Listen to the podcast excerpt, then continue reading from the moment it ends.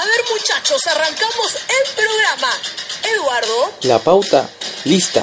Carlos, Las estadísticas, listas. Diego, Fútbol internacional, listo. Luis, Fútbol peruano listo. Mirko, Brian, César. En camino. En camino. En camino. Comenzamos. Esto es fútbol y nada más. Buenos días con todos amigos, les habla Diego Goyazos, estamos en fútbol y nada más. Hoy nos acompañan nuestros amigos Luis Vázquez, bienvenido, Eduardo Tello y Carlos Portal. El día de hoy vamos a arrancar hablando de nuestro campeonato local, del torneo clausura. ¿Qué nos pueden decir amigos de lo que ha pasado el día de ayer? Dos partidos, el, equipo de Ayacucho contra Sport Huancayo y la Universidad César Vallejo contra Sporting Cristal. Hola muchachos, ¿cómo están? Bienvenidos. eh, un placer nuevamente estar por aquí. Eh, sí, ayer se jugó eh, se jugó la quinta fecha, de- se arrancó la quinta fecha del torneo clausura de la Liga 1 Movistar. Hemos visto dos partidos el día de ayer, eh, bueno, uno más entretenido que el otro, podríamos decir. ¿no? Eh, en resultados, eh, un- se podría hablar de un partidazo de pronto del, del César Vallejo de Sporting Cristal, pero un partido también que, que tuvo altas y bajas, ¿no? Cristal no lo mereció ganar, pienso yo desde lo futbolístico, muchos coinciden con eso, pero obviamente un partido se gana con goles, ¿no?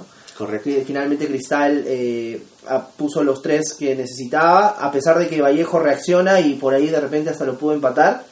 Pero bueno, finalmente Cristal se lleva el triunfo. Recordemos que Cristal perdió también en la anterior en la fecha 4 contra Unión Comercio 2 a 1, allá en Moyobamba, entonces eh, Cristal necesitaba sumar en la tabla, ¿no? Ahora hablando del Ahora, Ayacucho, eh, no quiero pasar de Ayacucho sin analizar el partido, ¿no? Porque, digamos, eh, eh, aparte de las estadísticas, hubo un plan de juego, una táctica de juego, y creo que sería importante conversar de eso. Fue un partido con un segundo, un primer tiempo impreciso para Cristal, ¿no? Eh, donde Vallejo salió a proponer en el verde. Y el segundo tiempo, Cristal salió un poco más intenso, presión alta, lo esperó un poco y lo mató de contra, ¿no? Hasta los Ah, 15 del segundo. hasta mata. más o menos los 15 Más del segundo tiempo. Ahora, recordemos que este equipo de Vallejo es un equipo con muchos jugadores de experiencia, ¿no? Tenemos a Leandro Fleitas, que pasó por Alianza Lima. Tenemos a Edgar Villamarín, 37 años, ha jugado en, en- en- en varios clubes de la capital, jugó en Cienciano también del Cusco. eh, tuvo un paso breve por la selección nacional. Eh, se encuentra Alexander Sánchez, ex Alianza Lima, ex Deportivo Municipal. Víctor Cedrón también. Tenemos a Vican Cedrón, también Quintero. en ese equipo. Quintero. Raciel García, que pintaba Raciel para García. crack cuando, cuando, cuando salió de, de Universidad de San Martín. Paso García está en la categoría de, de Edison Flores y Jordi Reina. ¿cierto? Tenemos a Pacheco, ta- Campeón con además. Alianza, ¿no? Este, y en el arco, justo estábamos conversando fuera de micrófonos, no nos olvidemos de Raúl, Raúl, Fernández, Raúl ¿no? Fernández. Entonces, me gusta, me gusta en verdad este equipo, este equipo de Vallejo, me gusta la intensidad que le da, me gusta el 9 de área que tiene que es Santiago, Santiago el Silva. buen momento que tiene Sin ahorita. embargo, creo que ahorita el tema con Vallejo radica en la defensa. La defensa es muy baja. Cualquiera entra por su casa con, con Villamarín y con Fleitas, ¿no? Ahora, también hay que reconocer que en este segundo tiempo eh, Ahora, me parece- arriesga un poco más Vallejo, ¿no? Eh, cuando encuentra el Vallejo, gol. Vallejo juega con línea de 3. Con línea de tres. Exacto. Sí, juega sí, con sí, sí. un sistema de con 3, aleros. 3-4-3, Sí. por decirlo, ¿no? Y parece que no se, los jugadores no se llegan a adaptar a ese sistema, ¿no? Pero es, un- es, un- es una alineación que ya viene de fechas anteriores. Chemo, Chemo tiene mucho jugar con los, con los laterales, ¿no? Y, y- y juega mucho, bueno, tiene a, también, ¿no? Que te puede dar amplitud en el campo, ¿no? Es un jugador que juega un poco más retrasado, viene, viene empieza la jugada y, y te, y, te, y te da ese pase que necesita el 9 o que por ahí Pacheco también. Y que ¿no? Santiago Silva no sabe, no sabe desaprovechar porque actualmente es uno de los goleadores del torneo, Así ¿no? Es un campañón. De Silva no recuerdo el último equipo donde de pronto haya metido tantos goles. Contra San Martín, con San Martín. Con la San. Martín en su San Martín. momento, porque con Cristal. Cuando llegó al Perú. no. Ahora, a mí me Claro. parece que, que, que tácticamente la defensa de Vallejo no se encuentra. No, no se O encuentra. sea, yo entiendo que viene jugando varias fechas así, pero yo creo que no se encuentra. eh, los relevos son a destiempo, no hay un timing para ir al cruce. Y, Y un poco lo puedes ver en el resultado de cómo va en el torneo. Si bien te hace buenos partidos, le mete tres goles a Alianza, termina empatando luego con el Boys, no termina de cuajar ese equipo, no termina de salir de, de un si quisiera. Exacto, y, y también me parece que le falta algo de volante de marca, ¿no? Se viene el partido que, que, que de tres cuartos de cancha hasta, hasta el, el área de Vallejo eh, no había alguien que pusiera algo de imposición a los embates de Cristal, ¿no? Cristal pasaba por su casa, pasaba la línea de Cedrón, de Alexandre Sánchez, de Raciel García, de Rodas, y no había nadie, nadie que los parara hasta que se encontraran con Fleitas o, o con Villamarín. Entonces, me parece que Chemo en este en esta alinea- alineación deja un poco libre el tema de, de- del medio campo, ¿no? ¿no? No veo mucha marca, no veo mucho músculo. Sí, o sea, igual Cristal dentro, de lo, dentro del, del, del trámite del partido, o sea, Cristal no mereció ganarlo, ¿no? Eh, Cristal también tuvo muchas falencias defensivas, igual eh, a Cristal últimamente se le está llegando mucho, ¿no? Es como Sí. si hubiera entrado en un pico de rendimiento un poco, un poco que ha, bajado después Así de la es. participación en Sudamericana. Casulo a sus 37 años ya no es lo mismo de hace Exacto, dos, no es, el, no, es, no temporadas. es el Casulo de, de que llegó con el, con el, con el cual un Casulo que, que recuperaba pelotas. Que Ahora, salva a la Vallejo y que termina yendo Lo- a Cristal y hace unos Exacto. campañones. Lo mismo está pasando con Calcaterra, si se dan cuenta. Calcaterra ha bajado su nivel enormemente, porque Sí. el primer tiempo, todo, eh, todo, todo el primer tiempo estuvo impreciso. Ya que Calcaterra llega a ser el nexo entre la defensa y el ataque, prácticamente todas las pelotas pasan por él. Prácticamente, exacto, es verdad. O sea, Calcaterra, a ver, Calcaterra llega, al- llega al Perú y, y- y me parece que llega a, a comercio. Unión Comercio, exacto. Correcto, luego hace una campaña 2012. discreta también con Universitario y viene el, de- el despunte con, con Cristal, ¿no? Y hasta el día de hoy él está en Un referente. Ahí sí como- difiero, a mí me parece que es una buena campaña con la U y por eso da su salto a Cristal, porque digamos Cristal que es un equipo grande que está acostumbrado a fichar a los mejores jugadores del medio peruano, no se arriesgaría a apostar por un jugador mediocre o... o Sí, no sé, yo pienso que fue una, una, una campaña una campaña tibia. En Igual general no digo que fue mala, fue muy discreta, pero yo creo que yo creo que sí usó una vitrina, ¿no? O sea, fue fue la vitrina que necesitaba. Ahora, la campaña con Cristal, obviamente los campeonatos que han venido desde, desde hasta la fecha habla de un, de un Calcaterra que ha crecido, incluso Claro. una, una, una convocatoria a la selección nacional, ¿no? Claro, ahora, ahora, me ahora, como decía que paz descanse en el periodo de fútbol es de momentos, pues, ¿no? Y Cristal viene siendo un equipo regular en, el, en, el, en los torneos, ha campeonado En toda la década. en muchas veces, la Exacto. mayor cantidad de veces en toda esta década ha sido el equipo más campeón y también yo creo que acusa un desgaste de sus principales figuras, ¿no? Acusa un desgaste Calcaterra, acusa un desgaste Casulo, ¿no? Y, y Luis lo menciona hace un momento, eh, Calcaterra, o sea, tú lo mismo acabas de decir, ¿no? Eh, Daniel lo mencionaba, que, que el fútbol es de momentos, pero Luis nos hace recordar que, bueno, ahora me parece que Calcaterra no está en la convocatoria que ahora vamos a conversar también. Entonces, Correcto. es, una, es un reflejo del resultado de- del trabajo también en su, en su nivel, lo que ha bajado Calcaterra, ¿no? Eh, pero en sí el partido ayer, un partido entretenido, entretenido, entretenido, dentro de todo. cuando, sí. hay un, cuando hay goles en un partido, obviamente eh, es un partido Sí, entretenido. entretenido. sí, pero, pero, pero siempre viendo la forma de este partido, me gusta más lo que propusieron ambos equipos que lo que se ve en otros partidos. O Un, un partido jugado a ras del piso, buscando los espacios. Sí, este. Buena. Buena, buena relación dentro del campo, buenas asociaciones dentro del campo entre los jugadores, entonces fue algo algo vistoso, ¿no? Algo para todo el pueblo que no, para toda la gente que fue que fue al estadio, yo, creo que valió la pena pagar esa entrada. Vamos a un poquito a analizar las estadísticas de este Vallejo Cristal. Vallejo tuvo 18 remates al arco contra 11 de Cristal, por ejemplo, ¿no? Eh, eh, perdón, no, 11 remates y dos y dos acá eso- esto es un- algo muy interesante, dos remates al arco de, de Vallejo y siete de Cristal, ¿no? O sea, hay una hay una algo ahí que, que como que no, no, En lo que es no la cuadra. definición. No cuadra, exacto, ¿no? Obviamente en O sea, definición estuvo mucho mejor Cristal. Yo creo que sí cuadra, porque si ves el partido te das cuenta, como dije, que Vallejo llega tres cuartos generando, pero de ahí era muy difícil que pasara esa línea porque Santiago Silva no tenía con quién asociarse, estaba muy solo arriba. Y por eso te da las estadísticas que tiene dos remates. Sí, claro. mucho. En cambio, y como lo comentábamos con Diego, al salir más Vallejo, y como lo decías tú, Carlos, deja expuesta la línea de fondo con tres eh, defensas, ¿no? Un libre y dos stoppers. Cristal se tira de ataque con Pacheco, con la velocidad de asociación de Tábara, arriba con, con, Con Palacios. con Palacios, ¿no? Entonces, es por eso que al jugar a la contra, eh, Cristal, se producen estos acercamientos y esta mayor cantidad de ataques y de disparos del conjunto cervecero contra Vallejo. Por eso, por eso yo sí entiendo con, por qué Vallejo no traslada, digamos, la posesión en, en generación de fútbol de ataque, pues, ¿no? Y esto se da porque al momento del partido eh, deja expuesta la defensa y no tiene gran asociación en- al, al momento de, de, de- de atacar a Cristal. Eso ¿no? que mencionas sobre la posesión de balón superior a otros equipos Es relativo. Este, es relativo y se hace muy continuo en lo que es el fútbol peruano. Si te das cuenta, San Martín normalmente tiene una gran posesión de balón contra sus equipos rivales. Exacto. Y no es un No equipo que define.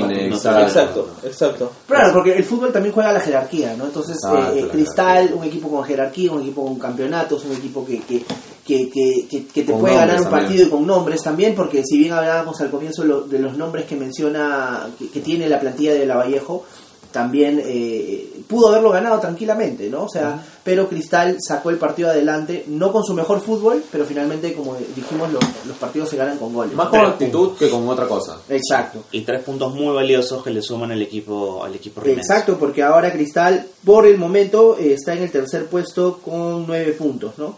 Ahora, yendo a... a- Al partido Humelgar de este fin de semana, ¿no? Se juega es. sin público. Se juega sin público. Esta semana tenemos el... eh, este, este sábado tenemos el Humelgar sin público. Lamentablemente eh, vuelven otra vez los problemas administrativos a afectar al cuadro crema. Se habla de que no se puede aún dar el traspaso de administraciones, por lo cual... eh, en el partido anterior con la San Martín de fuente confiable se confirmó de que eh, básicamente se juega sin público porque la administración de, de, de La antigua administración. Moreno, no tenía no quería entregar la administración aún y había cierto temor de que durante el partido los Leguí intenten entrar y hacer algún algún alguna alguna gestión ahí Eh, el temor. Sigue el Ah, temor hasta el día de hoy, por, por lo cual se juega sin público. Ahora, se habla de que eh, no se llegó a presentar las, la- las garantías a tiempo, pero básicamente vuelve a tocarse el tema de que fue por esta razón que no, no hay público. ¿no? Ahora, Ahora, ¿cómo viene el presente la U? Bueno, un poco más de... Universitario, ahorita en estos momentos, eh, bueno, luego del, del partido que pierden en, en Trujillo, eh, un partido, lo volvemos a decir, para el olvido, para los cremas, Comiso, eh, tengo por seguro que va, va a tener que replantear el equipo. Me parece que regresa que regresa eh, Ramos a la saga, me parece, todavía no, no lo dan por confirmado, pero parece que hoy arrancaría arrancaría este Cristian. Cristian Ramos eh, con el chico Velarde, ¿no? Ahora, el, el tema yo creo que más que todo hay que ir a la forma como lo pierde la U en, en- en Trujillo, ¿no? Eh, así bien hablábamos eh, del partido Vallejo con Cristal, que habían asocia- asociaciones, había un equipo que en la semana eh, trabaja la táctica, el cómo llegar hacia el arco rival, pues, ¿no? Porque, porque es, es, es importante la forma en, la que uno construye para saber hacia dónde vas, pues, ¿no? Sin embargo, este partido de universitario, yo sinceramente yo no sé qué es, y sin faltarle respeto al trabajo del profesor eh, Comiso, yo no sé qué es lo que trabaja en la semana la U, porque solamente vi que no había medio campo. ¿Qué es lo que ya hace El fechas, trabajo. ya hace fechas, yo veo que no hay medio campo en la U. Yo veo pelotazo de defensa a ataque, Gerson Vázquez, Aldo Corso, buscando a Hover arriba que se las arregle, ahora que ya no está Ge- Germán Denis. Y es irónico porque cuando Germán Denis estaba en la U, no hacían ese tipo de juego. Normalmente Exacto. era el juego del ras del suelo, llegar pasaba por, el las medio, desborde, tirar el centro o sacar el pase hacia atrás. Sin Es- embargo, ahora es- desde que se dio Germán Denis, bueno, en verdad desde Mucho que entró. Comiso, veo mucho pelotazo, apela a las individualidades tanto de Hover Claro, como de, Quintero, de- de del- Quintero. del panameño Qui- Quintero. Entonces, No sé si es, por la dif- preocupante. No sé si es por la diferencia de jugadores que hubo entre el universitario del 2013 y el universitario de ahora, pero en el 2013, si se dan cuenta, tenían mucho mejor trato de balón. Agarraban la pelota, pasaba por el medio campo, desborde, un centro, ya sea Ahora, aéreo, sin, del suelo, ser, sin muy resultadistas, igual eh, mi, mi apreciación va por el trabajo de comiso está empezando, ¿no? No, no, no. Ahora, si bien es un técnico que ya tiene, ha tenido una primera, ha sido campeón con la U, lo mencionas en el 2013. Tiene experiencia en el torneo peruano. Tiene experiencia en el torneo peruano, se fue a la baja con la Vallejo, pero igual fue una algo que sumó en su, en su, en su CV, podríamos decirlo de esa manera. Pero eh, ahorita la U yo creo que está eh, con una emergencia urgente, urgente, lo que más tiene es la falta de un delantero, ¿no? Estamos Un estamos un 9 un nueve de área como Denis que lamentablemente se fue por, por intereses personales y profesionales se respeta, pero eh, necesita, necesita la U un, un- un 9, ¿no? Una pregunta que le quiero hacer a todos. Germán Denis, ¿hace mucha falta en la U? Mm, en no estos momentos su- la U sí. no tiene para No la tiene U tiene fuerza. para poder este para poder eh, darse el lujo de no tener jugadores en su plantilla que, que sumen ¿no? o sea Denis era un jugador que te daba eh, presencia en el área obviamente peso en el área. Mucha por más que la gente habla de no pero fueron goles de penal pero hay que saber hasta patear un penal no Exacto. si no si no recordemos algunos otros jugadores que, que, no, que, no- que fallaban penales constantemente en la U pero eh, tenemos que eh, darnos cuenta que en la U necesitamos necesita más gente de, de- en, en- en el área ¿no? Y Denis, No solo- eh, Den- discúlpame, pero Denis era ese típico delantero que le mandaba un pelotazo, la paraba, la bajaba y se la daba a los extremos. Era ese típico delantero que te habilitaba. que aguantaba. ¿no? Exacto. ¿Sabes a quién me gustaría a mí ver, ver en la U eh, como reemplazo de Denis? A Silva. Santiago Silva. 9 de, A Santiago Silva. de O Vallejo. sea, tiene, tiene, Sí. tiene, tiene, tiene- Ese es bien relativo. Me parece que es más o menos el perfil de, de Germán de Denis. jugador. Sí, claro. Bueno, en estos momentos, rápido. como mencionaba, el trabajo de Comiso tiene que ser un poquito tratar de encontrar, de repente volver a poner a Osorio como Claro. como se hizo a comienzos de- del año pasado y, y a finales del año pasado también con, con, con- con Osorio de 9. Eh, Hover de 9 no puede. No, Nueve. en el partido con Manuche en todo momento retrocedía y dejaba esa área libre y era muy difícil No hasta, tenías que, un referente. hasta que en el minuto 60 por ahí Comiso hace el cambio, eh, Hover pasa a jugar en la posición donde él juega Exacto, habitualmente y Osorio entra ahí como un 9, ¿no? Pero que igual Osorio no pudo hacer mucho, aparte él viene de una suplencia. Ahora está este chico eh, eh, ¿De la Cruz? De la Cruz también, ¿no? Que no termina de explotar. que no termina de explotar, pero Comiso obviamente lo está poniendo porque también está haciendo un trabajo a futuro con el muchacho.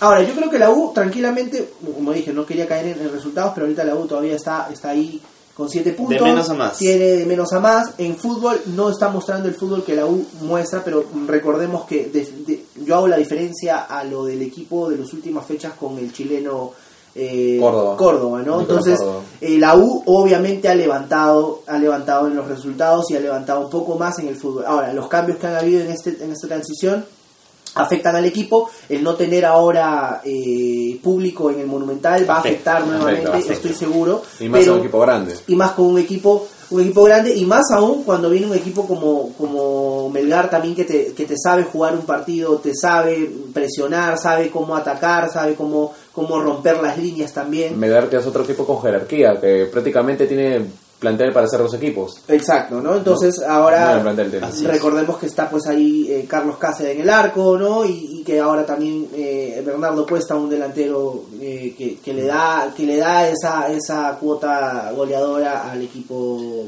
eh, arequipeño, ¿no? Y que ya ha sabido ganarle inclusive a la U jugando en el Monumental, jugando en Lima. Sí, claro, o sea, a la U siempre le hace buenos partidos, ¿no? Siempre, buenos partidos siempre y eso nos, nos Los, los un Melgar siempre suelen ser partidos bonitos. eso nos deja esa sensación de que va a esos partidos que son, son bonitos, ¿no? De hecho, el marco de público hace mejor la fiesta. Sin embargo, yo, yo considero que, que Melgar eh, lo debe de ganar, no sé si cómodamente, pero por lo que ha mostrado la U, por lo que viene mostrando y por los jugadores que con los que en teoría podría repetir el partido, veo muy difícil como viene el equipo y como viene el Melgar, veamos una reacción, al menos en esta fecha del equipo universitario, ¿no? Yo creo que es una oportunidad, es una oportunidad para la U para comenzar a salir un poco de, de la situación en la que se encuentra. Claro, y recordemos que si hablábamos de jerarquía, obviamente también la U es un equipo de jerarquía y... No lo puedes dar por muerto Y no lo nunca. puedes dar por muerto nunca universitario como nunca lo puedes dar por muerto Alianza Lima, que también en la fecha pasada, eh, por más que se enfrentó a un cantolao, eh, hizo un partidazo que quedó con tres goles y, y venía Alianza de no hacer buenos partidos y hoy puede ser un, un mejor futuro para los de los de la victoria, ¿no? Eh, mañana también a propósito de Alianza tenemos el Municipal Alianza allá en Huacho, o sea que también un partido que los Muni Alianza siempre han traído muy buenos partidos, Muni también que está peleando eh, en, lo- en lo- en- en la tabla en la tabla acumulada, está peleando está peleando lo- lo- los puestos arriba, entonces tenemos ahí un buen partido para el análisis que esperemos la, en la siguiente edición de Fútbol nada más podamos hablar de, de- de- ese partido, ¿no? Correcto. Solo para cerrar el, el tema del campeonato local, hoy por hoy Huancayo es puntero único, 10 puntos. un gran, un gran gol, un gran pase de, de Yuya, que siempre viene haciéndonos estos, estos partidos y tiene esos chispazos. Ahora queremos pasar a... Nos vamos a la lista, pues, ¿no? A la lista de convocados. Algo que nos ha venido, que nos ha generado mucha expectativa en, en las últimas semanas. ¿Quiénes son estos convocados por, por el Tigre para los amistosos que se le vienen a nuestra selección? ¿Quiénes vienen en buen momento? Creo que es, es importante hablar el caso de, de Quevedo, por ejemplo, que se esperó mucho de él en, en los partidos que tuvo con la Sub-23 En los Panamericanos. en los Panamericanos, no, no destacó como se hubiera querido. Creo que, que fue una, una participación discreta en general de toda la selección, del equipo del ñol. Y Quevedo nos demuestra primero en la última fecha que el llamado de Gareca no es una casualidad, no es algo pues que, que se da de, de sorpresa. Termina metiendo primero el golazo de Chalaca, que, que, que es un gol pues de, De de antología, antología, ¿no? De Es, es un golazo y, y termina luego jugando prácticamente de nueve, definiendo en los otros dos goles. Un falso 9, ¿no? Un Porque falso no nueve. referencia la posición dentro del área Así del 9, es. sino que llega desde atrás, Que ¿no? Para atrás. culminar la jugada, digamos. Más ¿no? que falso 9 lo veo como un delantero interior que se pasa por banda y se mete al área. Exacto. Algo Claro, así. para no, no generar la referencia de los Exacto. defensas centrales. ¿no? Exacto. Se pone, digamos, entre lateral izquierdo o lateral derecho con el central y entra en diagonal, ¿no? Yo quería empezar a analizar la convocatoria de cómo se arman los equipos, ¿no? De atrás hacia adelante. Correcto. Galese, Álvarez y Cácea.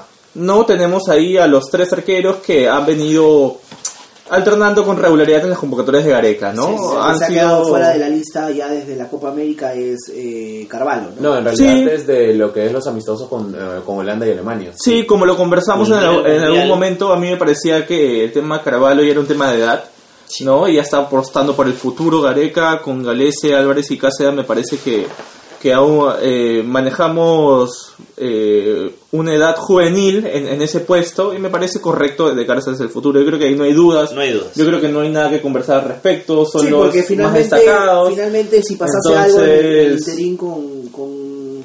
Sabemos que Galese va, va, Sí, va a tapar sí, de sí, todas sí, sí, maneras, sí. pero sabemos que si pasase algún i- un, un percance en el, en el interín, eh, tanto Álvarez como Cáceres están óptimos para, para asumir el... el- Uno más que otro. Yo creo que Cáceres- iría- Creo yo que sí. Cáceres actualmente está en un mejor nivel. Recordemos que como se maneja Gareca, claro, creo que iría obviamente, Álvarez, ¿ah? yo, creo Yo que, creo. yo creo que iría Álvarez también. Yo creo que porque, iría Álvarez. porque, a ver... Como eh, dice Carlos, como se maneja Areca ya lo ha visto acá, o sea, lo Es, conoce, yo creo que apostaría por darle un poco más de rodaje a Álvarez, creo yo, no Sí, sé. claro. A ver, entonces, lateral derecho, Corso y Advíncula.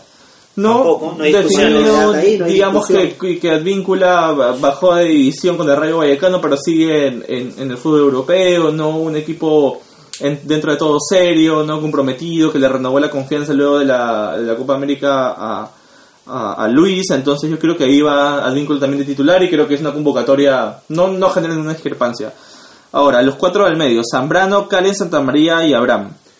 Bueno, ahí la, es obvio que está llevando dos por dos por, por hombre, Dos por dos por, puesto. Dos por puesto, perdón. claro. ¿No? Carlos Zambrano, Alexander eh, Luis eh, Abraham, Luis Abraham, Cales y Santa María. Cal- Cales y Santa María. Ahora, eh, de- me parece que ah, por el momento va manteniendo el mismo equipo de la Copa América, ¿no? Creo que no hay mucho lo más que, probable que- que es conversar. lo más probable es que veamos un equipo que ya con los que hemos mencionado, o sea, Con buen en el rodaje. arco, eh, eh, Advíncula, en la derecha, Zambrano, Santa María. Abraham, Perdón, Abraham, sí, Abraham, Abraham. sí, sí, sí, Abraham. Y pasamos ahora A los laterales izquierdos en los que están Marcos López y Miguel Trauco. Yo creo que Trauco. Obviamente Miguel Trauco. Trauco es por- el- ¿no? Ahora, acusó un golpe, ¿no? Acusó Sí, un acusó golpe un golpe. con San Etienne. Se pensó que era una lesión, se preocupó todo el mundo, pero Sí, parece incluso que- se- se- en las redes se, se habló de una lesión del, del jugador, pero no ha, no ha jugado en este partido que tenían del fin de semana, así que está, está todavía ahí con, con paños tibios, pero lo más probable es que Trauco esté en los, en los partidos de, de Estados Unidos. Y ahora aquí comienzan las sorpresas, me parece, con respecto a las convocatorias que han ido realizando Gareca, ¿no? Pedro Aquino, Ascuez, Christopher González, Renato Tapia y Yotun. Para eso doble 5, ¿no? O doble 6, como quieren llamarlo, Bueno, que, recuerda que también ahí que maneja jugar Gareca, ¿no? Tenemos a la... Flores también. Y el mismo Bayón. Bayón. Sí, pero con estos cuatro nombres que te, que te he mencionado, veo un poco difícil que, que, que Edison Flores, hablando concretamente de Edison, vaya a jugar de ese lado, pues, ¿no? Carlos Ascuez, ¿qué les deja la convocatoria de Carlos Ascuez? Que es, Merecida. digamos, merecida para mí, porque pienso que Carlos, eh, lo hablábamos fuera de, de- de- de micros, eh, Carlos ha venido haciendo un trabajo silencioso, ¿no? seguido por el comando técnico de la selección. Eh, habla mucho de eh, la posibilidad de un Carlos Ascuez. A ver, Carlos se maneja en todo lo que es la parte de, de la volante de contención y también es un jugador que te da amplitud de cara al arco, ¿no? Te al Recordemos que su mejor momento con la selección fueron cinco goles con Bengochea, entonces eh, de- habla de un jugador que tenías ahí una variante. Ahora, Ascuez ha venido trabajando muy bien en su club. Me parece que lo de Ascuez no lo veo en el equipo titular en estos dos partidos, no lo sé, Concuerdo. no lo veo. Lo veo ingresando en un segundo tiempo. Lo veo ingresando en un segundo tiempo, pero sobre todo en los últimos minutos por ahí de repente para un recambio con Tapia o de repente un recambio con Yotun, de repente. No, también un Eh, recambio en la defensa. O también un recambio en la defensa. Tienes una alternativa más ahí. Eso es lo interesante, Sí. de, de- de- hasta, hasta lo puedes poner en la parte ofensiva, ¿no? A- al mismo Ascuez. Pero en estos partidos, al menos, yo creo que, a ver, como lo que pasó de pronto con, con, Zambrano. con Zambrano, aunque Zambrano finalmente llega a ser titular en la Copa América, pero en los partidos amistosos, igual es como para que un regresa y, y, y- contágiate del grupo, ¿no? Vamos a ver cómo te va, porque recordemos que, si mal no me equivoco, el último partido de Ascuez es en Montevideo, que perdemos 1-0, si, si, si no me equivoco, en la eliminatoria pasada. Eh, ese es el último partido de, de, de Ascuez en la era Gareca, ¿no? Y ahora vuelve nuevamente el... el- Veremos qué tal. Recordemos que Pedro, Aquino, que Pedro Aquino vuelve después de una lesión que lo alejó de la Copa Sí, América. una lesión muy fuerte. La Lo de Pedro ¿no? es básicamente para valorar porque Pedro siempre ha sido un jugador que ha estado a la mano del técnico y siempre ha estado a disposición de, de Ricardo. Nunca ha bajado en su nivel por, por, por algo que, por, a ver, por decisión del jugador. No es que él ha decidido, o sea, no ha bajado su, su rendimiento, pero por cosas externas, ¿no? Una lesión, No lo, estar lo en la Copa dejaron, lo dejaron fuera de la copa que yo hubiera, yo creo que hubiera sido la copa de, La copa de Pedro. ¿ah? Ah, Ahora, tenemos, continuando con la lista, eh, Tapia y Otún Flores repiten, ¿no? Eh, Yosimar Bayón le vuelve a, a depositar su confianza, eh, Gareca luego de haberlo llamado para, para la Copa América. Cristian Cueva, muy cuestionado respecto a lo futbolístico, su físico, pero yo creo que Cueva, eh, cuando se pone la mica de la selección, Es eh, otro Cueva. es otro Cueva, ¿no? Cueva- es otro Cueva, Cueva como, es- como lo dice Luis, ¿no? Cueva tiene el respaldo del comando técnico. Y eso a veces... Sí, eso, y después de los resultados que nos ha dado Gareca, yo creo que eso no se... yo creo que no entra en cuestión, Sí, ¿no? Porque exacto. si hablamos de No una, se cuestiona. de una selección anterior, donde de repente un técnico mucho se aferraba a, a nombres que ya no vale la pena mencionar, pero que siempre estaban ahí, eh, hoy en día vemos a un Ricardo Gareca que está tratando de, de- de darle la confianza y darle la tranquilidad a, a sus jugadores para poder este eh, mantenerlos ahí, yo creo que es como que los está cubriendo, los está cuidando, ¿no? En el caso de Cueva vemos que no solamente pasa por nuestro futbolístico, sino también por un tema familiar, o sea, no por lo futbolístico, sino también por un tema familiar que, que, que lo está quejando el jugador y bueno, es cuestionado, sí es cuestionado, pero yo creo que, que Cueva nos ha dado buenos partidos también con la blanquirroja, ¿no? Ahora tenemos a Carrillo, Jordi Reina, Raúl Ruiz Díaz, ya nos detuvimos en, en Kevin Quevedo, que tiene bien merecida esta convocatoria. Yo quería por último detenerme en el número 23 de esta lista de convocados, Gabriel Costa. Bueno, lo La de sorpresa, Gabriel. ¿no? eh, yo no sé si, o sea, sorpresa. A ver, yo creo que Gabriel eh, siempre expresó su deseo de ser convocado desde que se nacionalizó peruano. Y Gabriel es un está jugando en, en su equipo actual Viene haciendo una temporada regular. ¿no? regular, pero está haciendo goles también. Está haciendo goles. Entonces- Viene alternando en lo que es Colo Colo. Colo Colo, Está exacto. haciendo unos Entonces, goles. Hizo un gol de un gol olímpico. ¿no? Sí, claro, o sea, es un jugador que eh, eh, también, ah, recordemos con Cristal, le dio muchos goles y, y- y ganaba muchos partidos también con goles de Costa. Entonces, Fue el mejor jugador del torneo del año pasado con no recuerdo con tantos goles, pero con muchas asistencias. Sí, claro, claro. Entonces lo de Costa para mí me parece que también es como lo que pasó en su momento con Calcaterra, ¿no? Un jugador Exacto, que se momentos. nacionaliza, vamos a ver su momento. Gareca es mucho de momentos, él siempre lo ha dicho, y, y, y, y, y- y las puertas de la selección están abiertas, ¿no? Ahora, esto, ¿por qué de pronto tiene que, que recurrir a otros delanteros también? Uno podría decir también por la ausencia de Paolo. Guerrero, ¿no? Que eso también nos da un poco para el análisis por lo de Paolo que eh, finalmente no fue convocado, se habló mucho, se especuló mucho, pero finalmente no fue convocado el jugador.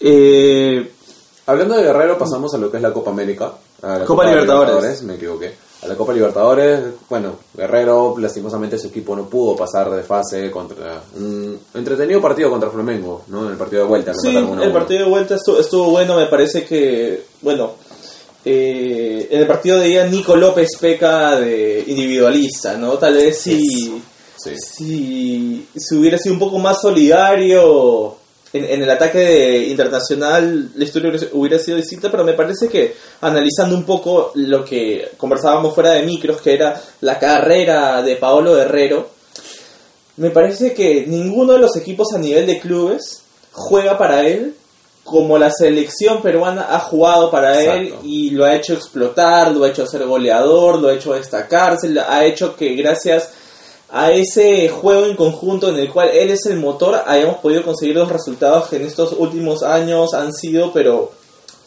como soñar despierto, ¿no? Ha sido vivir, vivir una, una fantasía espectacular, sin embargo, cuando estuvo en el Corinthians la figura era Paulinho, cuando jugó eh, En Inter. O perdón, en Flamengo. en Flamengo la figura era Vinicius, ¿no? Ahora que está en, en el internacional tiene a, a Alessandro, tiene a Nico López que también la rompe.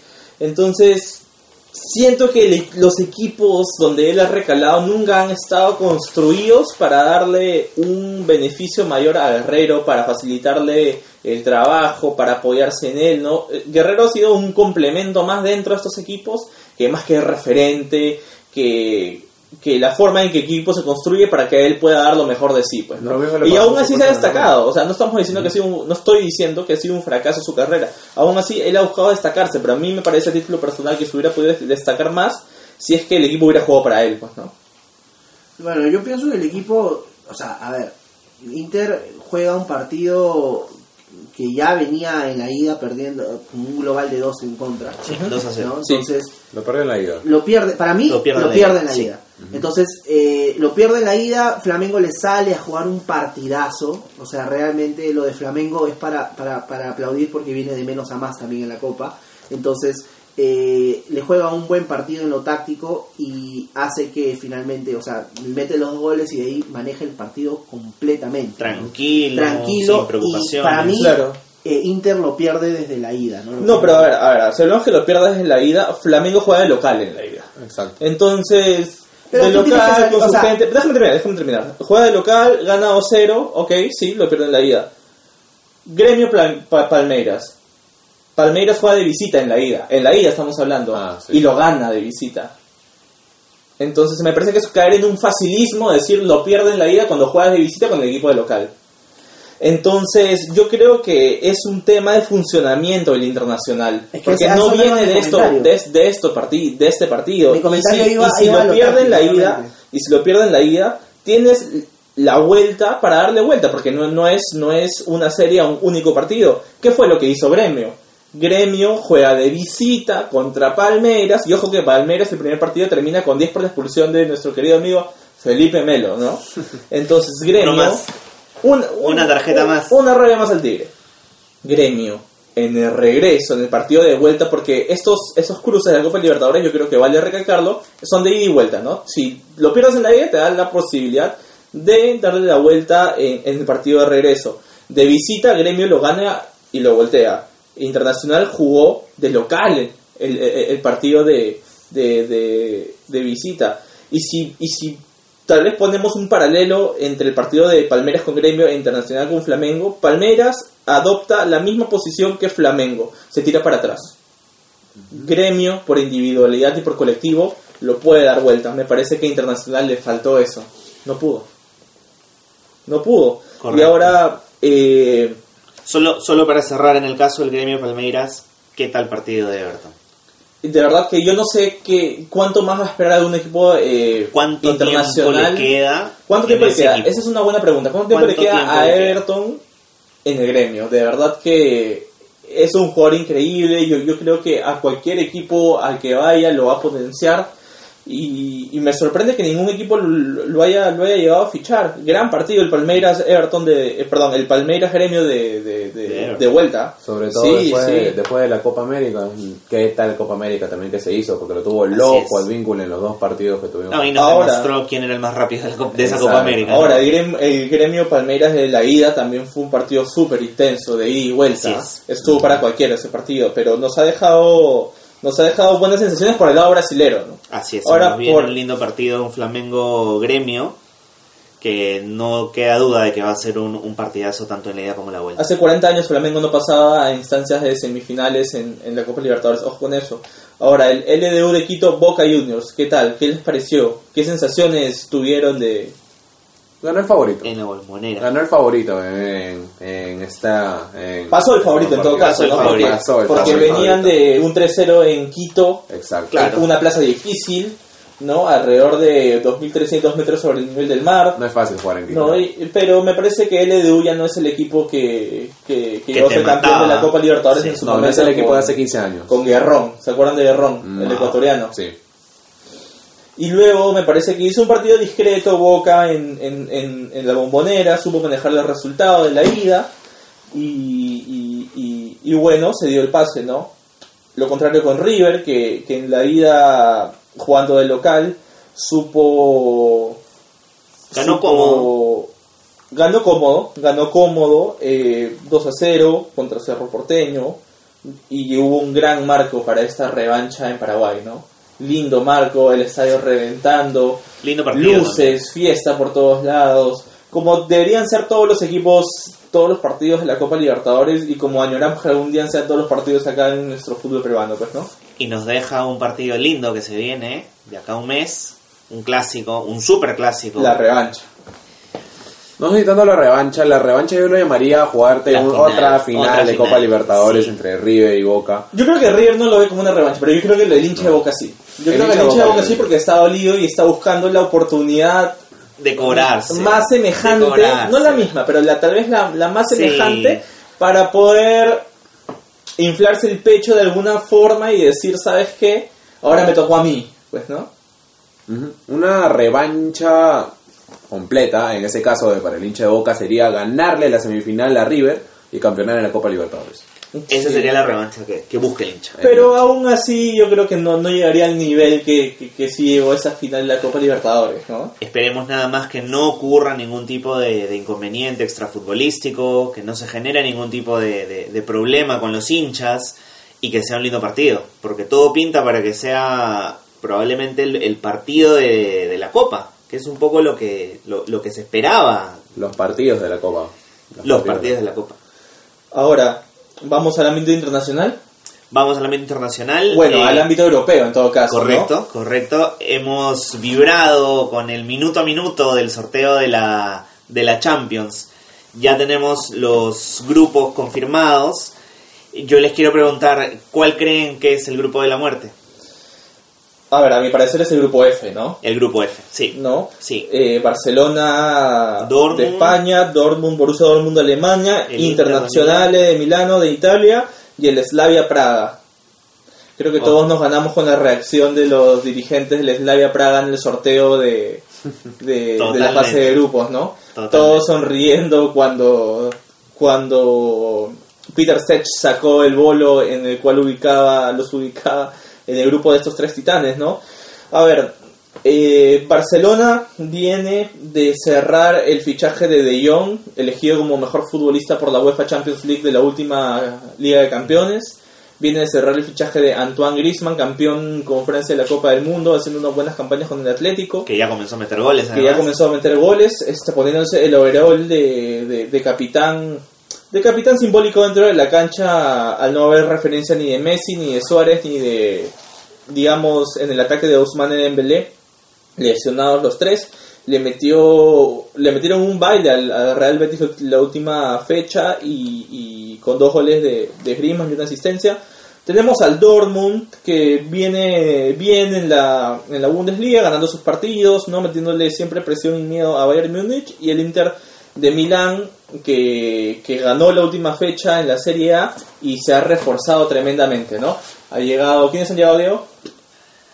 Romelu Lukaku del Manchester. United. Lukaku. Ha llegado en sesión Alexis Sánchez también. Eh, Diego Godín ha llegado de la- desde el Atlético de Madrid. Exacto, Diego Godín. Entonces me parece que la plantilla que, con la que cuenta en ese momento el Inter de Milán es, eh, bueno, y Antonio Conte, ¿no? Antonio Conte, Antonio Conte. que, que se, se quedó sin, sin equipo luego de renunciar al Chelsea. Pese a que el Eh, Inter no ha venido haciendo buenas copas no. desde hace años, No, desde que Mourinho lo dejó, se podría decir 2012. que esos grandes equipos del Inter que te animaban todas las Champions, Ese ya Inter que tenía Snyder y todo. Un buen tenía. Diego, Mil- Amiguito, ah, Diego Milito. Milito, tenía Maicon, Maicon. Exacto. era era fue, fue un gran equipo. A ver, entonces hablando del grupo de la muerte, ¿quiénes creen que pasan? Yo creo que va a Barcelona y me lo voy a jugar con el Inter. yo te diría Dortmund y Barcelona. ¿En ese Barcelona, orden? Inter. Dortmund Ah, pasando vamos a- primero. vamos- primero vamos a mencionar primero y segundo de cada grupo, Sí. ¿ok? Va- vamos a comenzar con el, con el grupo de la muerte y luego seguimos en orden. A ver, Correcto. a ver, Eduardo dice Barcelona e Inter. Carlos, Yo también voy por el Barcelona-Inter. Pienso que Inter va a hacer una, una muy buena campaña en esta en esta en esta UEFA, así que yo pienso que Liga de Campeones. va a ser muy interesante lo que el Inter, por lo mencionado ya por, por Eduardo, cómo se ha ido eh, sumando en los equipos la- lo que es los refuerzos, así que yo creo que Inter, me la juego por un Barcelona-Inter, ¿no? Diego, Para mí es un Dortmund-Barcelona. en ese orden. En ese orden. Eh, hay que esperar igual al Barcelona. Das que golpe. ¿ah? Sí. Das sí, de golpe. Sí, claro. Hay que esperar. El Barcelona siempre va a estar, siempre va a clasificar. Y, O sea, es- no- y no- todavía está to- todavía con el Barcelona estamos en, en- A media máquina. Está máquina agarrando carrera. no han jugado Exacto. los- y todavía estamos ahí con la novela que no se sabe si, si finalmente va o no. Se concreta o no se concreta. Pare- parece que no. Lo- yo lo veo Vamos complicado. ¿ah? Luis, igual, lo veo complicado. Eh, ¿El grupo yo, F? yo veo como un Barcelona-Inter. Barcelona Inter. Ok, ahora vamos en orden. Grupo A, París Saint-Germain, Real Madrid, eh, Brujas de Bélgica y Galatasaray de Turquía. Yo creo que en este grupo eh, pasan Madrid-París, en ese orden. De acuerdo. Yo la verdad que ahí ahí sí también me la juego por un Madrid-París. ¿no? Diego, Yo estoy de acuerdo con ustedes. Real pasa primero, el París segundo. eh, Luis, Sí, por jerarquía pasan Real Madrid y segundo PSG. Grupo B, Bayern Múnich, Tottenham, Olympiacos y El Estrella Roja. el Estrella Roja de Belgrado. Gracias, Diego, porque el nombre es impronunciable. Sí. Para mí, en ese orden, Bayern-Tottenham. Tal cual. ¿Sí? Tal cual. Bayern, Tottenham. Concuerdo. ¿Sí? Es la jerarquía del Bayern de todos los años. El, el Tottenham viene en un muy buen momento. Va pues por su, Sin por su embargo, lavada en, de cara, ¿no? en la liga ha empezado con el pie izquierdo. ¿ah? No, sí. no, no ha empezado bien y, y sobre todo está jugando mucho el tema que se comenta la salida de Christian Eriksen. ¿no? Le queda un año de contrato, ha decidido no renovar con el Tottenham y se especula que hasta el día lunes 2 de septiembre que cierre el mercado pueda salir pueda salir desde el equipo del equipo de Mauricio Pochettino, ¿no? Se especula su llegada a Juventus. Sí, pero Juventus ha tenido un, un desembolso económico muy fuerte esta temporada Sí. con la llegada Sí. de, de, Light, así que, así que Es poco veremos. probable. Probablemente se vaya a vestir a través de blanco, pero todavía no se ha cerrado, eso sigue siendo especulaciones. Es poco probable, ¿no? Ahora, grupo C, Manchester, Manchester City, Shakhtar Donetsk, Dinamo Zagreb y Atalanta. Yo creo que el equipo grande más me beneficiado con este sorteo fue el City, debido a este grupo, y para mí van a pasar el Manchester City y el Shakhtar Donetsk. Para mí en ese orden pasan. El Atalanta se ganó un buen cupo para la para la Champions, pero me parece que todavía no Sí, por el grupo, por el grupo que mencionas, o sea, igual por los equipos que están ahí en este, en este bolo, yo creo que sí, Manchester, el Shakhtar va, va- van a pasar en ese orden. Igual por ahí, yo fijo, obviamente lo doy al Manchester, pero por ahí, quién sabe, den la sorpresa a alguno de esos tres equipos que están ahí. Eh, yo creo que Sobre entre- todo el Dinamo, creo. ¿ah? Yo creo que el Dinamo le puede dar la sorpresa al Shakhtar. ¿Tú Luis? Eh, yo lo veo más como que el Manchester City y el Atalanta. Ok, a ver, moviéndonos, nos vamos al grupo D.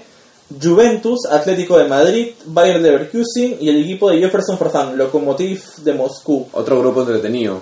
Sí, entretenido, sin embargo yo creo que se va a marcar la tendencia. Y a ver, me la voy a jugar. Yo creo que primero pasa el Atlético y segundo la Juve de Cristiano Ronaldo. Carlos, Ah, es un poquito difícil, ¿ah? yo creo que ahí Juventus, de todas maneras, y el Atlético. En ese orden. Sí. Sí. Diego, Yo también. Juventus. Atlético, Cristiano es Cristiano. Creo que todavía está en un gran momento. Y es su fetiche la Champions, ¿no? Sí, sí, él eh, creo que va a querer llevarse otra vez la Champions con otro equipo distinto a los que ya lo ha conseguido y Gran mérito. es Gran mérito gran del mérito. uso. Sí, totalmente. Y creo que le da esa jerarquía con la que puede ir por, por encima de los demás. El Atlético sigue siendo el Atlético también. No, no creo que El Atlético del Cholo Simeone. siempre. No la va a tener fácil. Digamos que tiene una gran baja, que es este la salida de Griezmann. Correcto.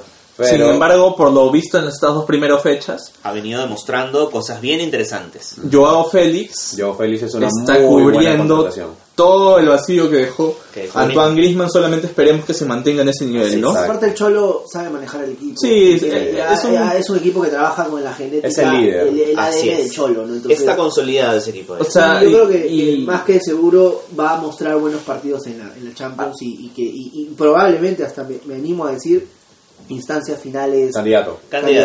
candidato.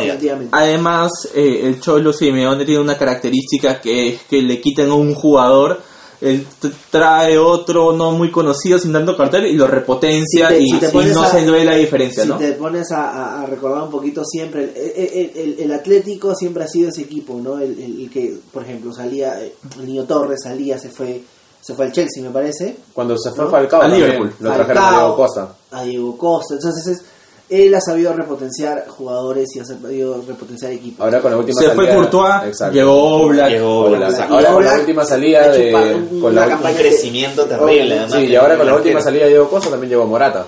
Llegó Morata. Sí, claro, o sea, no, no. Creo que la dirigencia ha sabido trabajar mucho en eso de no dejar. Se fue Godín, han entrado, ha entrado Savic con José María Jiménez. Sí, claro. José Y María. Ya, y- ya venían y- jugando en la liga, ya y para jugando. mí, lo de Godín, cuando Godín se va, yo dije, no sé si no sé si veo un futuro no, no muy cercano de un adiós de, de- de- del Cholo, no sé, pensé me, me dio esa sensación. Yo pienso que también el Cholo, no sé si esta sea su última Champions con, con- de repente con el, con el, con el Atleti, repente. Pero yo creo que también ya es un también va a dar para el análisis luego de, de, de- de pensar en, en- en una pausa ya con Capaz lo vemos. Ahora, Mira, y la solamente para agregar uno más a la lista de los repotenciados, se fue Juan Fran y ha llegado Kieran Trippier del Tottenham, ¿no? Claro. A ver, sigamos. Grupo E. Liverpool, Napoli, Salzburgo, Genk. Yo creo que en ese orden, para mí. Liverpool, Napoli. Liverpool, Nápoles. ¿Sí? También, sí, Ninguna sí, duda, sí, ¿verdad? sí. El grupo F ya lo tocamos. Grupo G, y este es el grupo en el que yo ir- ironizaba un poco, pues, ¿no? Un grupo G compuesto de, digamos... El más liviano, se podría decir. El más Sí. liviano, exacto, es la palabra correcta. El más liviano. Zenit de San Petersburgo, Benfica de Portugal, Lyon de Francia y Leipzig de Alemania, ¿no? Yo creo, yo creo que en este grupo pasan, me lo voy a jugar, Benfica-Lyon en ese orden. El campeón de Portugal contra el Lyon, que siempre hace buenas campañas en Francia. Yo creo que Benfica es uno de los, de los fijos que pasa, pero por ahí también está entre la lucha entre el Zenit y el Lion, ¿no? Que yo creo que ahí Sí. Entre ellos va a salir el, el- el- el segundo. Lo atractivo de este grupo es justamente al ser equipos que probablemente no se codean quizás con los de la élite. Va a haber más- cierta más competencia. Van a jugar a Va a haber muerte. mucha competencia. Exacto. Así es. Van a jugar a muerte. Van a jugar a muerte y eso lo esto Lo hace a ver, entretenido. eso eso también es una de las cosas que analiza analizamos últimamente eh, eh, a ver cómo se han ido dando las Champions últimamente no siempre ya si tú hablas de Champions ya sabes que la Juventus ya sabes que el Madrid ya sabes que el El Barcelona. Ya sabes que el Bayern ya sabes que los equipos fuertes van a estar en las siguientes instancias y estos partidos te dan eso no esa expectativa de que Oye, aunque siempre se han dado las sorpresas, ¿no? O sea, Correcto. de repente la Juve no ganó un partido que tenía que ganar, Madrid O la eliminación o de Madrid a manos del Ajax. No se sea, esperaba lo del Ajax, por entonces, ejemplo. o- Claro, entonces eso finalmente te da te da ahora esta Champions. A ver, en lo que es el grupo G, yo me la juego por lo que es el Benfica y el Leipzig. Ok. Me la Vamos juego por la bastante sorpresa. porque Sí. el, el equipo alemán viene haciendo muy buenas temporadas en Alemania. Hace Ha dos temporadas. pues, Le ha renovado contrato hace poco su número 9, Timo Werner. Timo Werner, que es un muy buen jugador, un muy, un muy buen 9, ¿no? Nueve jerarquía. Y aparte tiene otro delantero que es muy interesante, el, el danés Jesper Paulsen. Que nos hizo el gol. No, Hizo el gol en Y el mejor no lo Mundial. recordamos, ¿no? Mejor no lo recordamos que es una triste historia. Diego, Correcto. el Para- grupo G, Para los mí, candidatos. Benfica Zenit. Benfica, Zenit. Ok, di- opin- opiniones divididas. Y vamos finalmente con el grupo H. Chelsea, Ajax, Valencia y el LOSC.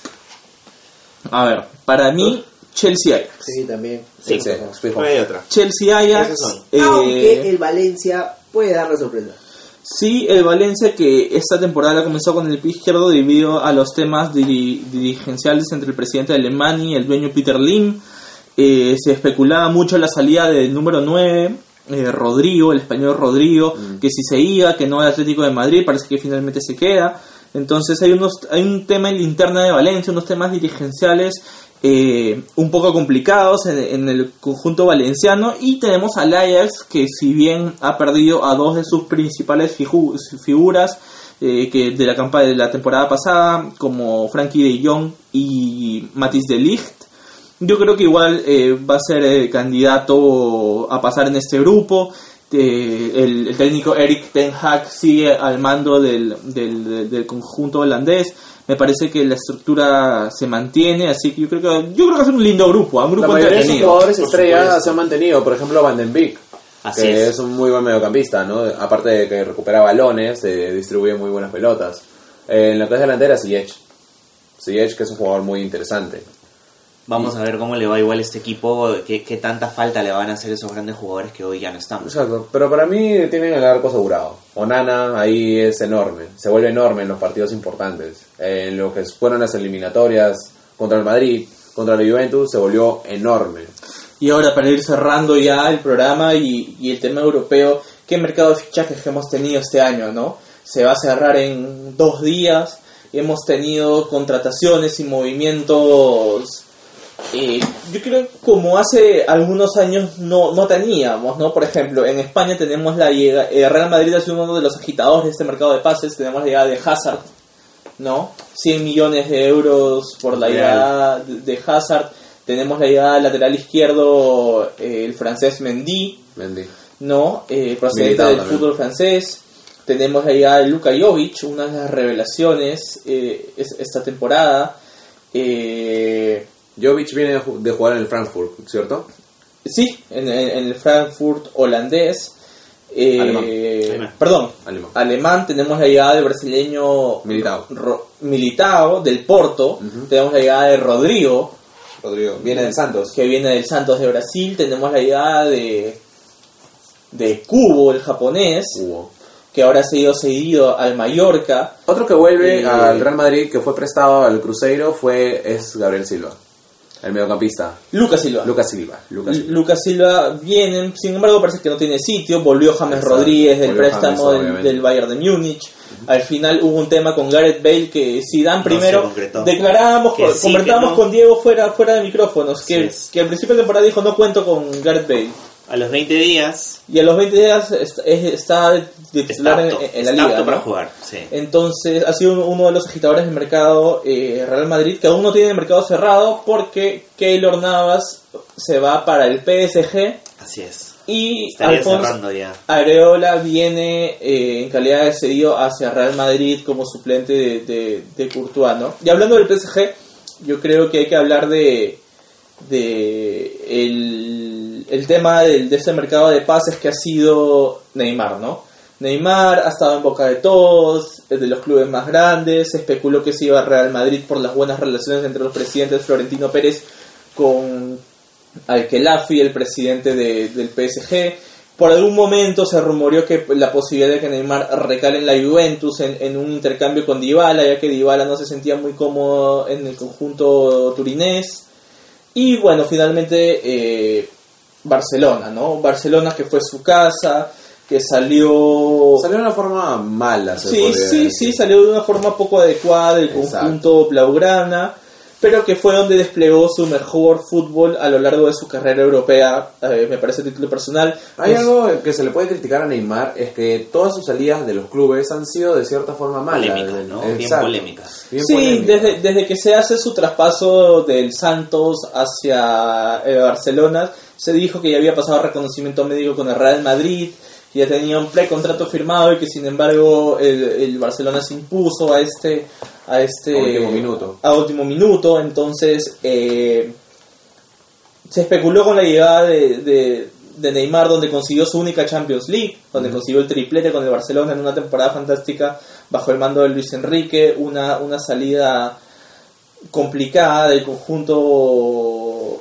eh, de Cataluña, pero sin embargo en esa temporada el Barcelona no ha tenido el músculo económico Que para, para asumir ese fichaje, ¿no? Exacto. 120 millones por, por Antoine Griezmann, que llegó del Atlético de Madrid, 70 millones por Frenkie de Jong, llegó Junior Firpo del Betis, entonces no, no, no ha podido asumir, digamos, el costo del traspaso en el cual el PSG eh, pedía 220 millones de dólares, que fue lo que le costó sacarlo del, del Y aparte de un intercambio de jugadores también. Sí, y esa es una crítica, un- una crítica que muchos periodistas en España le están haciendo al, al, al, al presidente Bartomeu y a la entidad catalana en sí, pues, ¿no? Que ofrecieron a Rakitic, A ofrecieron a Dembélé, ofrecieron a Todibó, A el joven central de 19 años que, que regaló la temporada pasada en Barcelona.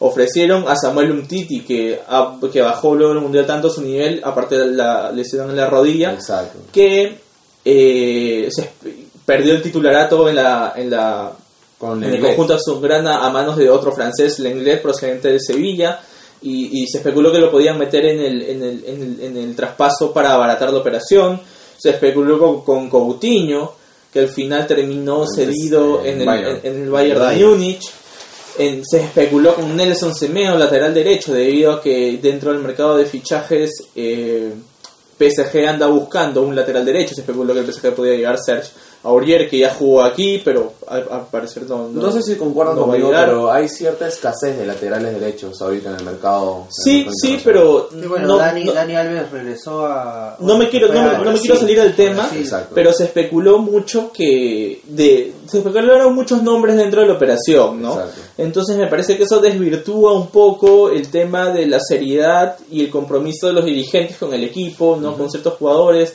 que se especuló hasta con Arthur, que acaba de llegar hace dos temporadas, entonces que tantos nombres estén inmersos en una Sí, pero- negociación pero por un de esas- jugador. Dentro de esas especulaciones, o sea, lo, lo más concretito fue lo de lo de Lo de Rakitic. lo de Rakitic y lo de Dembélé, ¿no? Sí, Dembélé que ya estuvo suposiciones porque el mismo el mismo No. Rakitic dio dio a entender que sí sí está, sí quería salir de- de- del equipo catalán, pero No tanto como suposiciones, porque por ejemplo lo de Coutinho fue tan fue, fue, fue, fue concreto, ¿no? Leonardo mencionó que, que querían a, a Coutinho dentro del trato y que sin embargo, como no llegó la oferta a tiempo, decidieron que se vaya cedido al, al Bayern de Múnich. No habla una seriedad de parte de los dirigentes blaugranas y al final la novela termina en que eh, contra la voluntad de Neymar que se le va a declarar que se quería ir del PSG, parece que no va a ser posible por, por las intransigencias del, del, de- entonces se queda esta temporada. se queda, se queda esta temporada en, en el PSG y yo creo que va a pasar, tal vez, no sé, pero me, me late que va a pasar lo que pasó en su momento con Coutinho, ¿no? Que se, el verano pasado se manejó todo su nombre durante toda la temporada y al final termina llegando al Barcelona en el mercado de invierno europeo, pues, ¿no? Bueno, moviéndonos de liga, el Manchester City solamente hizo la contratación, bueno, dos contrataciones, ¿no? Rodrigo, Cancelo. procedente del Atlético de, de Madrid, y Cancelo en una especie de intercambio con, con la Juventus, ¿no? Eh, Danilo fue para la Juventus y, y, y Cancelo para, para, para Manchester City. Joao Cancelo es un, un lateral muy interesante, ya que es de esos típicos laterales que tienen una llegada enorme al, al campo rival, ¿no? Sí, ahora Frank Ribery, que se despidió esta temporada del Bayern de Múnich, ha recalado en, en, en la Fiorentina de Italia, ¿no? Una baja muy importante para el Bayern. Sí, que ya venía alternando, ¿no? En su sitio con, con Kingsley Coman, 36 años ya para Ribery. eh, al final de la carrera. al final de la carrera, una carrera que me parece que tuvo su auge cuando campeona, cuando gana el triplete con el Bayern Múnich, ¿no? Eh, cuando le gana la final a Dortmund, el técnico era Jupp Heykens en esa época de Bayern de Múnich. Y ese año, lastimosamente, el Galón de Oro se lo dan a Cristiano Ronaldo, ¿no? Se lo dan a Cristiano Cuando Ronaldo. se lo merecía Ribery. se lo merecía Ribery por haber ganado el triplete y, y- pero buena carrera del francés. Esperemos que triunfe en la Fiorentina. O, hablando de estos jales se nos pasó la de Coutinho no y los refuerzos del Bayern de Múnich. Coutinho Otro llega que- cedido. Otro que llega a la Fiorentina es Martín Cáceres, el uruguayo. Martín ya Cáceres se también. cerró el, el- el fichaje. también ha llegado a la Fiorentina. Eh, y otro que llega también al Bayern de Múnich es eh, Lucas Hernández titular con Francia en el Mundial por el lateral izquierdo llega para jugar en el conjunto muniqués, además de Benjamín Pavard, titular con Francia en el lateral derecho. Se, se está armando, se está armando bien eh, esta temporada, me parece. Se me hacía raro El que, Bayern de Benjam- Múnich. que Benjamín Pavard no haya salido en el anterior mercado mercado de pases del Stuttgart. Después del mundial Por que hizo, ¿verdad? mundial. Después del mundial que hizo y aparte que fue escogido el mejor gol Exacto. del torneo. Fue un golazo, fue un buen mundial, aparte de que lo campeonó, Benjamín Pavard es un muy buen central porque su posición natural es central. Él puede improvisar como lateral, no sé cómo lo vayan a usar en el Bayern Múnich, pero se me- como les digo, se me hacía raro que no salga del Stuttgart en el, en el anterior mercado de pases. Ahora, cambiando un poco de mercado, en Italia tenemos que Chucky Lozano ha llegado al Napoli Napoli, italiano. No, me parece que es un buen jale para el conjunto de, de, de Carlo, Es un de gran Carlo salto Ancelotti. del, del Entra en el esquema de Ancelotti. Sí. Ya mencionamos con anterioridad que en el Inter de Milán han recaído Lukaku de Manchester United, Alexis Sánchez de Ma- de Manchester United. Diego Odín de, desde el Atlético de Madrid. Y hay un tema eh, con Paul Pogba, ¿no? Pogba que declaró que no que, que quería irse al Real Madrid y al final parece que tampoco va a llegar al, al conjunto muniqués porque el United no se quiere sentar a, a hablar con, con su par de, de, de Madrid, ¿no? Entonces ha sido un mercado de fichajes muy movido, con muchos rumores. El monstruo de todos los mercados, mercados de fichajes que es el Manchester- City no ha tenido injerencia, digamos, imponente en este mercado después de más de los mil millones de euros que se, que se vienen gastando desde que aterrizó Guardiola y desde, desde que los jeques árabes asumieron el control del club.